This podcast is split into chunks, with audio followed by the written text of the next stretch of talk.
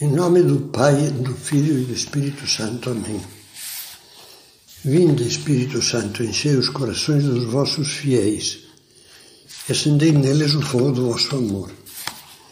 Enviai o vosso Espírito e tudo será criado, e renovareis a face da terra. Os evangelhos nos mostram três cenários diferentes da amizade de Jesus com Marta, Maria e Lázaro, os três irmãos que compunham a família de Betânia, da cidadezinha de Betânia, amigos de Jesus. O primeiro episódio, sobre o qual agora vamos meditar, nos é descrito por São Lucas. Trata-se de uma cena íntima, familiar, na qual Jesus é o centro. Várias vezes o Evangelho nos faz ver que aquela casa de Betânia, um lugar muito próximo de Jerusalém, Jesus muitas vezes foi a pé à noite, ao entardecer, de Jerusalém a Betânia e saía de manhã de Betânia e voltava a Jerusalém.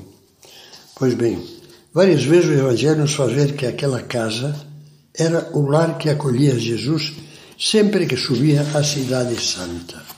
O relato de São Lucas diz Estando em viagem, Jesus entrou numa aldeia e uma mulher chamada Marta o acolheu em sua casa. Sua irmã, chamada Maria, ficou sentada aos pés do Senhor, escutando as suas palavras. Marta andava ocupada pelo muito serviço. O muito trabalho e a pressa mexeram com a paciência da pobre Marta.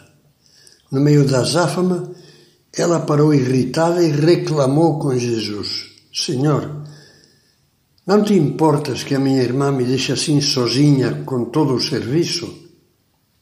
Jesus, que a conhecia e tinha muito amor por todos daquela família, respondeu-lhe com mansidão: Marta, Marta, tu te inquietas e te agitas por muitas coisas.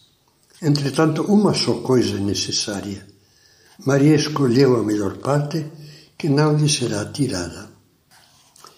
Esta cena evangélica é de uma grande riqueza. Das muitas luzes possíveis que poderíamos tirar dela, ficarei agora com uma só: a importância do recolhimento interior para darmos sentido, serenidade e força aos nossos dias. Quem conhece bem o Evangelho sabe que nesta cena Deus não fala, como alguns pensaram erradamente, de um antagonismo ou incompatibilidade entre vida contemplativa e vida ativa. Nós aprendemos a partir do exemplo de Jesus, sobretudo dos seus 30 anos de vida em família e de trabalho em Nazaré, vida comum, ordinária, que o ideal é fundir em harmonia as duas coisas, oração e trabalho, ação e adoração. No entanto, isso fica impossível se não cultivamos o espírito de recolhimento. É muito fácil dispersar-se, que é o contrário de recolher-se, e criar confusão na alma. Acho oportuno citar umas palavras muito claras que o Romano Guardini diz em seu livro Introdução à Oração. Em face do homem disperso, experimenta-se muitas vezes uma sensação curiosa. Encontra-se sempre vibrando por alguma coisa, a caminho de algum objetivo ou atarefado em algum empreendimento. Mas logo que abranda essa tensão, torna-se um ser vazio e apático. Quando não existe um objeto que o impressione, algum estímulo que o empurre, ou algum incentivo que o acorde, toda a sua atividade afunda-se de vez e apenas existe nele um surpreendente vazio. Não acha que é o retrato de que muitas vezes, do que muitas vezes talvez nós sintamos?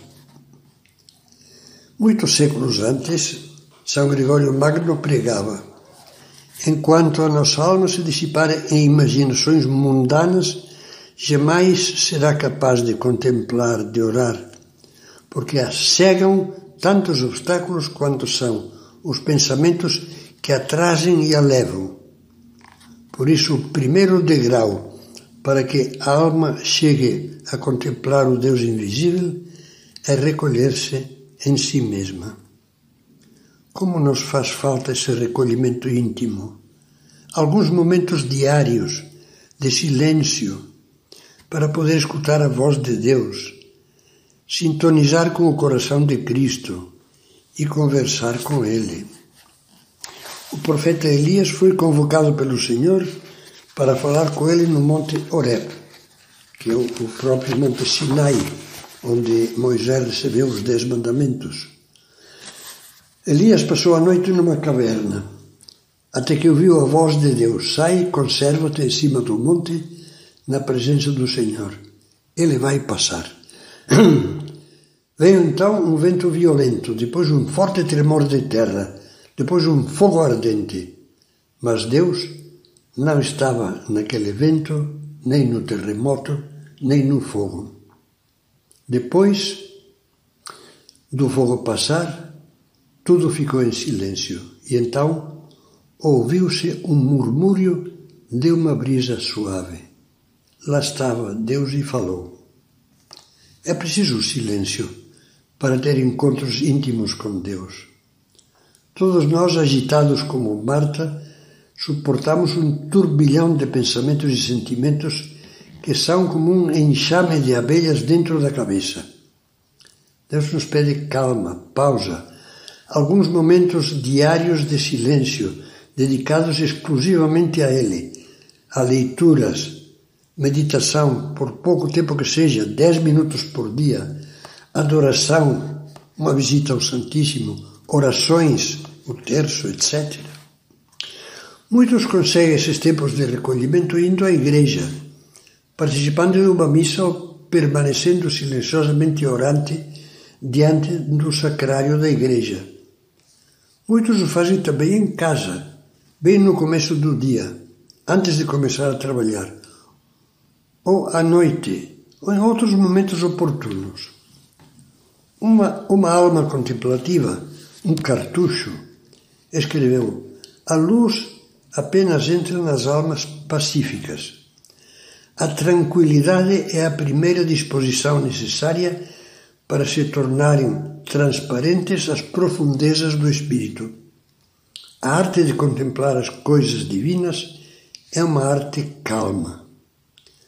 Façamos propósitos concretos de reservar, reservar para Deus esses horários diários de quietude e silêncio de que estávamos falando agora.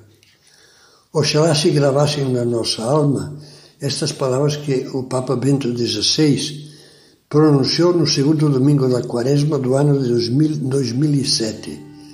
Queridos irmãos e irmãs, a oração não é algo acessório ou opcional, mas uma questão de vida ou morte.